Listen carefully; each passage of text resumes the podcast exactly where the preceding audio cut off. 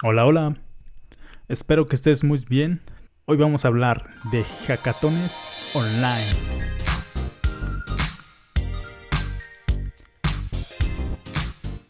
Primero que nada, ¿qué es un hackathon?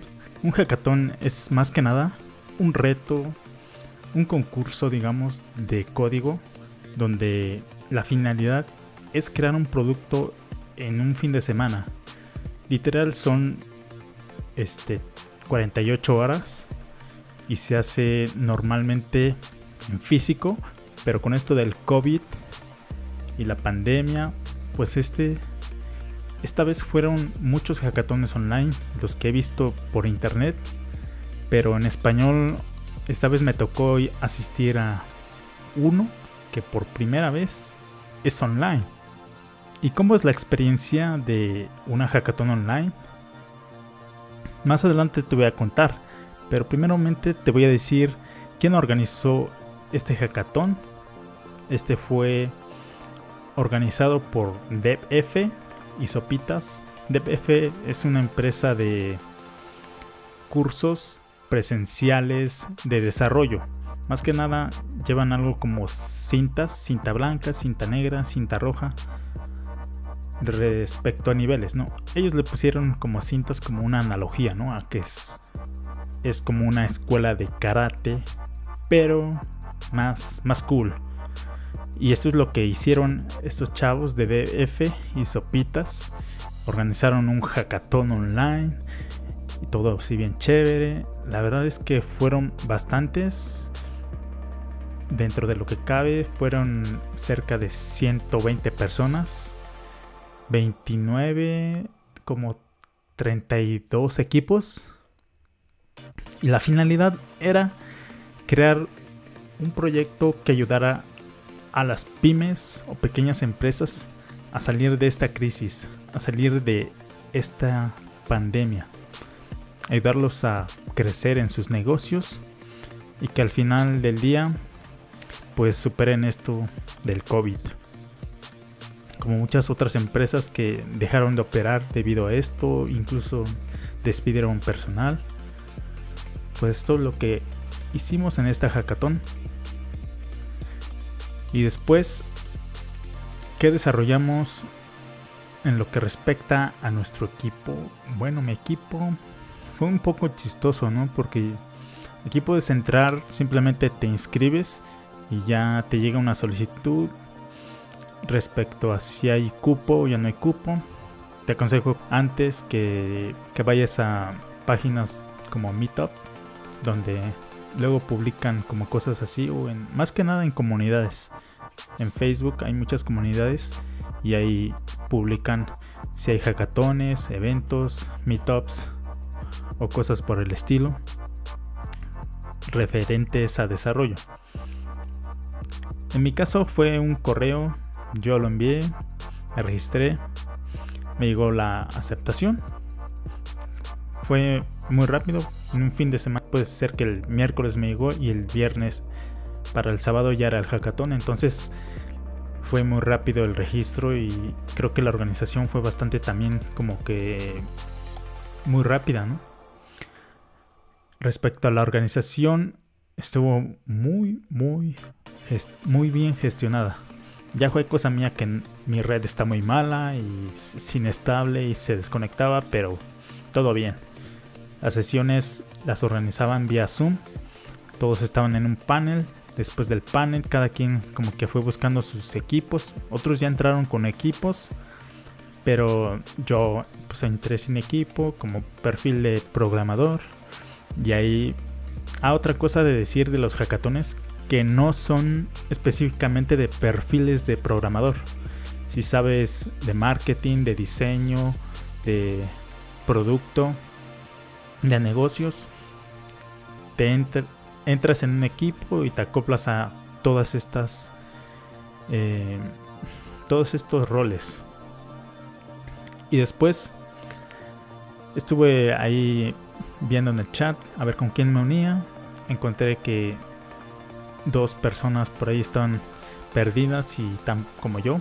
porque yo ya había conseguido como un mini equipo, éramos solo tres, dos programadores, que se llama Gabo y Lilia.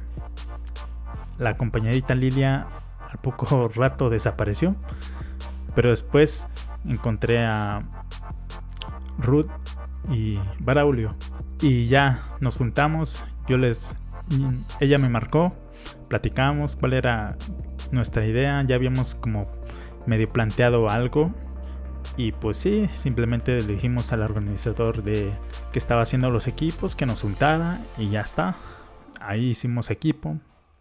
Después se nos unió Dave, otro compañero programador frontend, amigo de Gabo. Ellos dos ya se conocían, Braille y Ruth también. Yo, pues yo era el, como el colado, ¿no? como que yo no conozco a nadie, yo simplemente me vine a meter aquí a ver qué, a ver qué sale y ya está. A nosotros se nos ocurrió una idea acerca, más que nada a Gabo, él como es un data analysis, analytics, algo así. Y a él se le ocurrió hacer una idea acerca de de chats, sea, de analizar partes de conversaciones entre pymes con sus clientes y ver qué pueden mejorar respecto a la atención del cliente, el tiempo de respuesta, por qué se les están yendo las ventas, por qué no finalizan una venta. ¿Cuál es el proceso correcto del embudo de venta? Y parte de esto también Ruth tiene un negocio de una florería en Coatzacalcos, no recuerdo cómo se llama su negocio, pero tiene un negocio de florería. Y ella también se topaba con este tipo de cosas de cuando llamaban para pedir pues eso, un arreglo floral y a veces perdían tiempo contándole su historia, o sea, eran distintos factores a la hora de comprar, de finalizar un pedido. Porque hay clientes que te contaban casi casi que su vida y otros que querían ir al grano y comprar. Ruth puso un ejemplo acerca de un chavo que no tiene como un bueno, nosotros millennials, centennials tenemos como un síndrome de que no nos gusta comprar vía telefónica, no queremos llamar, no queremos ser siempre atendidos por un WhatsApp, que así estamos mucho mejor como Mm, como que se frustran estar llamando con una persona, no sé. No sé si a muchos les pasa o esto es idea de nosotros, un, un meme que se hizo por ahí. Pero sí, la cuestión era analizar toda esta data y darle métricas al usuario acerca de decisiones que puede tomar acerca de, ok, este, tus clientes que más te han comprado son tal, tal, tal. El tiempo de respuesta que tú has dado es de, no sé, 5 horas. Tus clientes te han contestado alrededor de media hora al otro día. O sea, también tiene que ver con darle más seguimiento a, a tus ventas. También creo que por eso no se fidelizan las ventas. Y más métricas, cuestiones de lenguaje natural de cuál es la palabra que más se usa, detectar cuál es la etapa donde dices ya este cliente ya quiere comprar y darle esto como al vendedor y entrenarlo en que estas son como que las métricas que más sus usuarios usan y que más le gustan o incluso un saludo de qué onda, hola, ¿cómo estás? ¿Cómo fue tu día? ¿En qué te puedo servir? No sé, ser más servicial o que te vean como un amigo. Cuestiones de estas que ayuden a mejorar el flujo de venta. Pero queríamos también hacer una herramienta que después del hackathon cualquiera la puede usar, independientemente de si el proyecto sigue o ya no sigue, porque siempre pasa en los hackatones que todo queda en un repositorio y ya, el proyecto muere y ya no se le da seguimiento. Pero en este caso queríamos crear una herramienta que funcionara después de este hackathon y creamos una aplicación de escritorio. La aplicación de escritorio la descargas en una landing page, te dice cómo usarla, descargas conversaciones de WhatsApp. En este caso solo funciona con conversaciones de WhatsApp. Las descargas, las encapsulas todas en una carpeta y ¡fum! Las lee y te lanza métricas. Eso fue como un MVP, ¿no? Porque podemos hacer gráficas más personalizadas o más visuales que den más mediciones.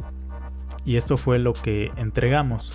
Cosa que igual no les gustó como a los jueces porque no es como que ayude a salir de la crisis a las pymes. Simplemente es un producto que puede ayudarles a generar más ventas.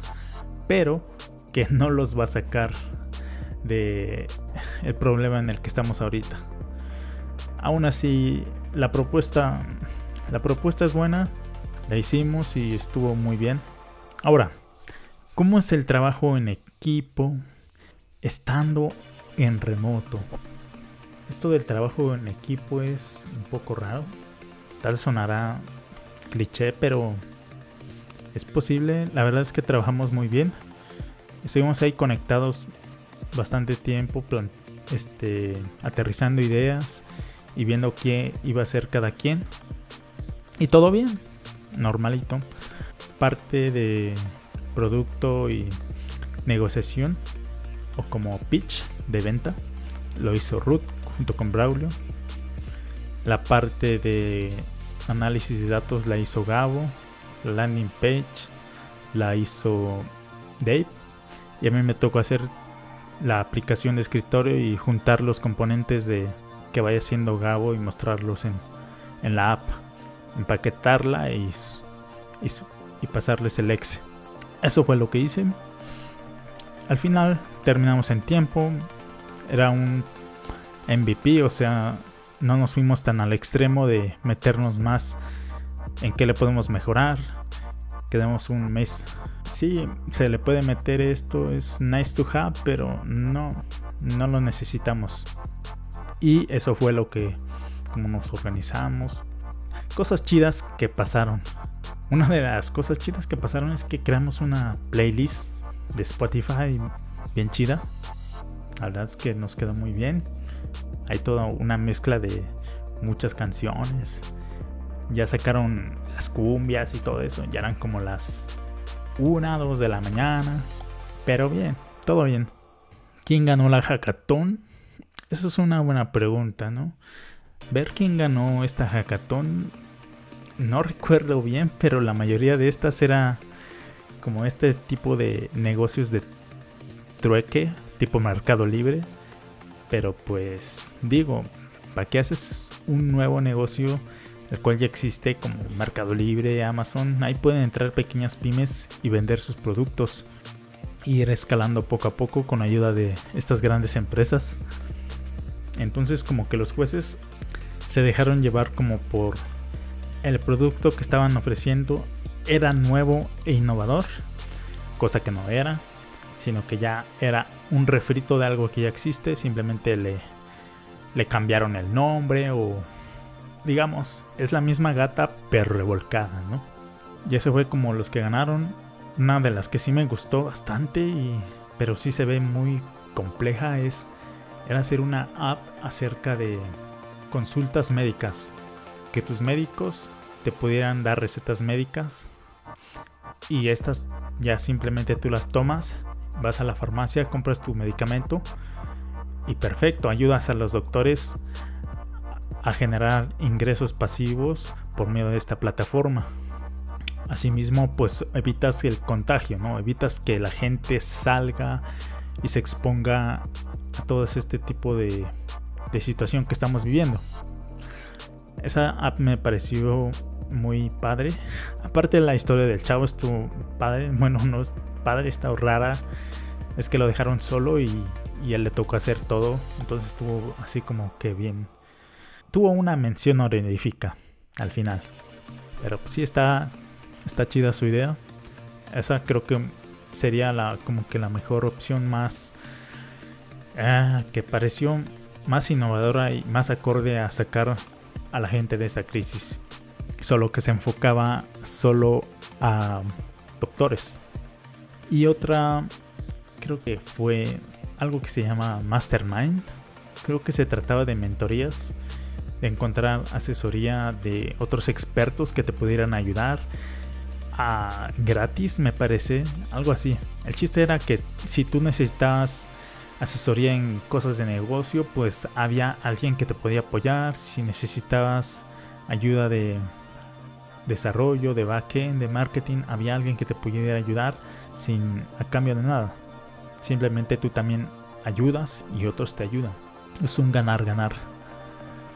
Bueno, esto está increíble de los hackatones online. La verdad es que nunca había ido y creo que nunca se han hecho hackatones online. Al menos yo no conocía hackatones online. Normalmente todas son presenciales, pero esta vez fue online. La verdad la experiencia fue buena. Cosa que no daban como stickers, playeras, cosas así que es en presencial y como cosas padres y comida y todo eso. Y de estar desvelados, todos desvividos ahí ya con ojeras, todos mugrosos. y bueno, hasta aquí esta charla de hackatones. Te invito a que te suscribas al canal de YouTube. Es youtube.com barra runcoding. Ahí subo videos acerca de programación y cosas que voy aprendiendo, pero en general son tutoriales de desarrollo web, que es en lo que más me especializo, el desarrollo web. Espero que estés muy bien, nos vemos, hasta la próxima.